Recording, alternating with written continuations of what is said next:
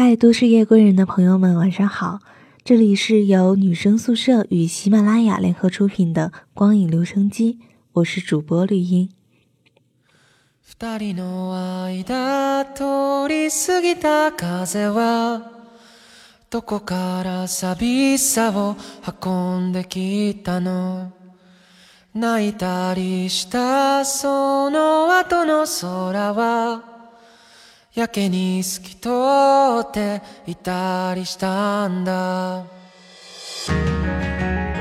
熟悉日本动画的朋友们应该能听出来，这首曲子来自于最近大火的一部影片《你的名字》，这也是导演新海诚的最新一部动画作品。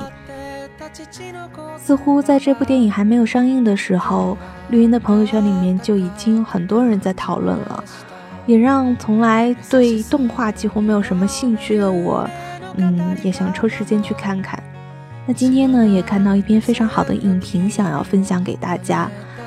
这篇文章呢，既没有去分析这个电影的拍摄手法，也没有去分析新海诚的一些动画情节，它只是从这部影片所描述的故事当中，捕捉到了一点。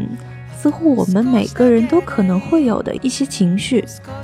这篇文章的名字叫做《我在等待久别重逢的你》。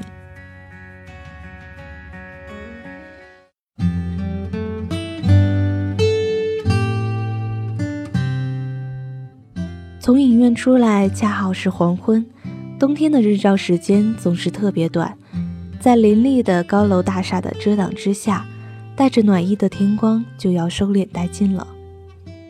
我一阵恍惚，仿佛仍置身在新海诚的电影镜头里。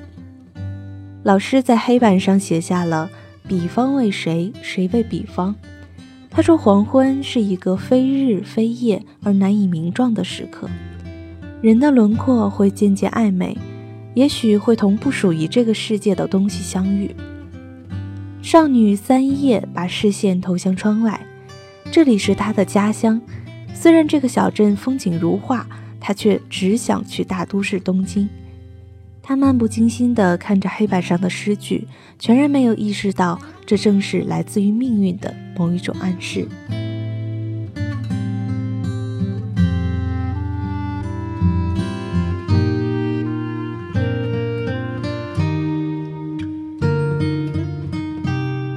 日本和歌。是新海诚创作这部电影的灵感来源。把这首小诗翻译过来，应该是“梦里相逢人不见，若知是梦何须醒？纵然梦里常幽会，怎比真如见一回？”故事就在这个似梦非梦的氛围里发生了。少女三叶与居住在东京的少年龙在梦境中互换了身体。不同性别的身体和全然陌生的生活所制造出的笑料，让电影的氛围轻松起来。住在三叶身体里的龙总是大大咧咧，以帅气的性格吸引了一票迷妹。而三叶通过龙的身体见识到了高级的咖啡厅和酒店，并且借机大吃一通。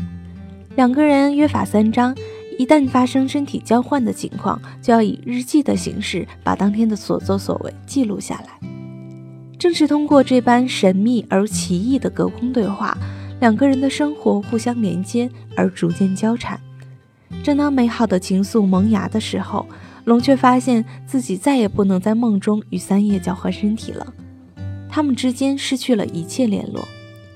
龙怀疑这似梦非梦的奇遇是否真实，他凭着梦中的记忆去寻找小镇和少女三叶。却发现这个小镇早在三年前就被来自于彗星的陨石击中，三叶的名字更是赫然列在遇难者的名单之中。龙勇敢地走进小镇，他要救回三叶。三叶和龙在彗星来临前的黄昏相遇，穿越了时空的间隔，而初次见面的两人互相叮咛着不可忘记对方。龙说。只要记住你的名字，不管你在世界的哪个地方，我一定会去见你。但是天光疏忽暗去，在他们各自回到属于自己的时空中后，梦境消散了。他们无可抵抗地遗忘了关于这件事的一切细节，也遗忘了那个最重要的人的名字。救援计划有惊无险地顺利完成，三叶和龙经历了种种艰难后，终于翻转了历史，使得小镇的人们幸免于天灾。三叶如愿以偿地来到东京求学，龙也继续在这座都市中生活。两个人各自过上了属于自己的生活。然而，总隐约觉得有什么东西在等待着自己去追寻，仿佛丢失了一件极重要的东西，却始终想不起来这股寻觅的冲动究竟是为了什么，不再记得曾经许下的誓言。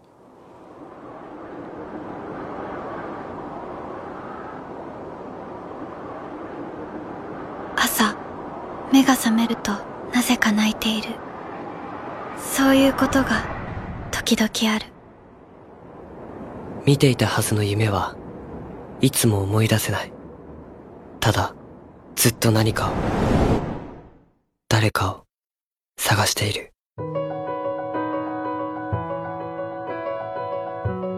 そういう気持ちに取りつかれたのは多分あの日から。あの日星が降った日。それはまるでまるで夢の景色のようにただひたすらに。美しい眺めだった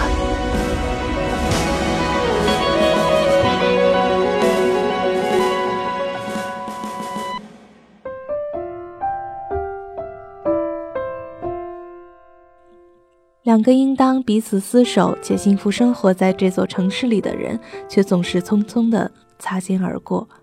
梦境中美好的交集再也不会发生了。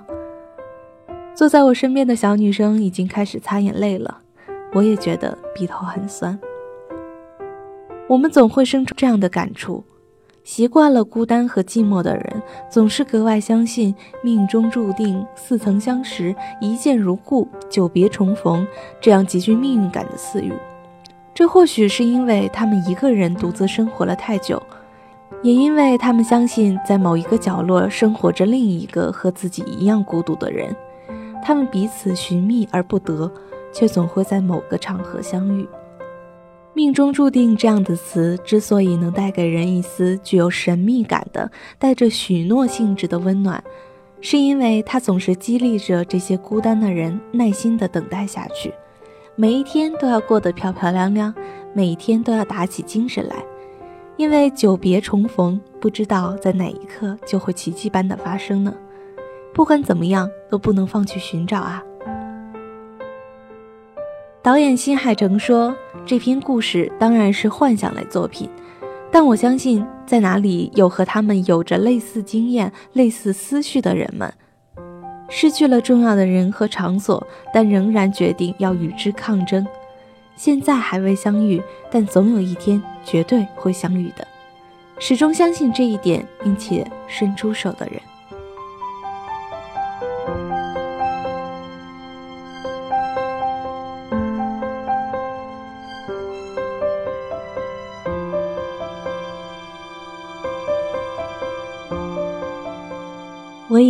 这就是结局了，这是新海诚一贯的调性。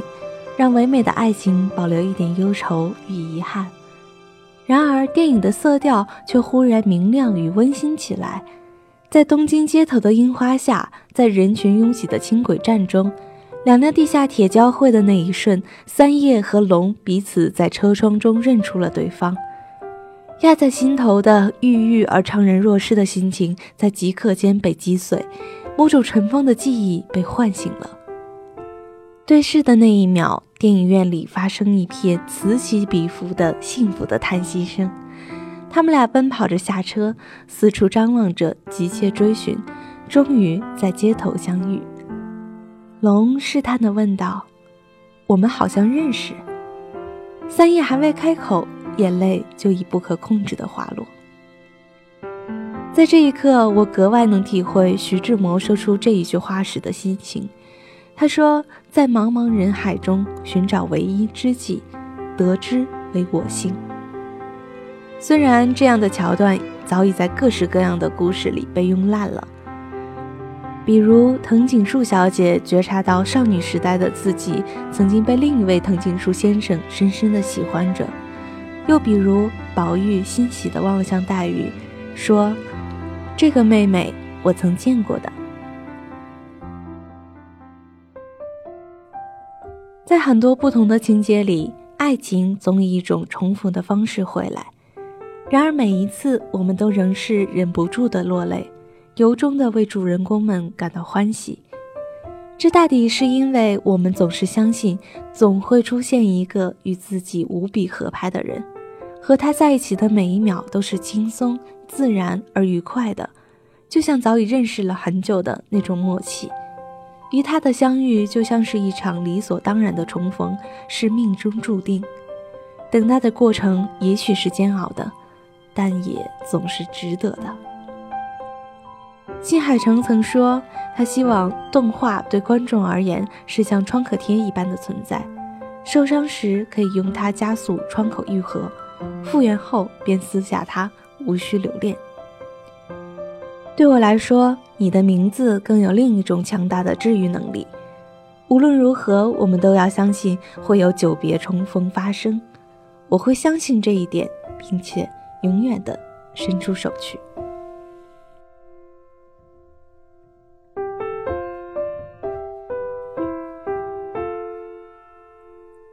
今天的这一篇文章来自于微信公众号“花边阅读”，作者 Feel Sad。听完这篇文章，绿茵也想找一个闲暇的时间到电影院去看一看这部电影。当然，如果你已经看过了这部电影，并且有一些自己的想法或者是情绪可以跟我分享，也欢迎在评论区留言给我们。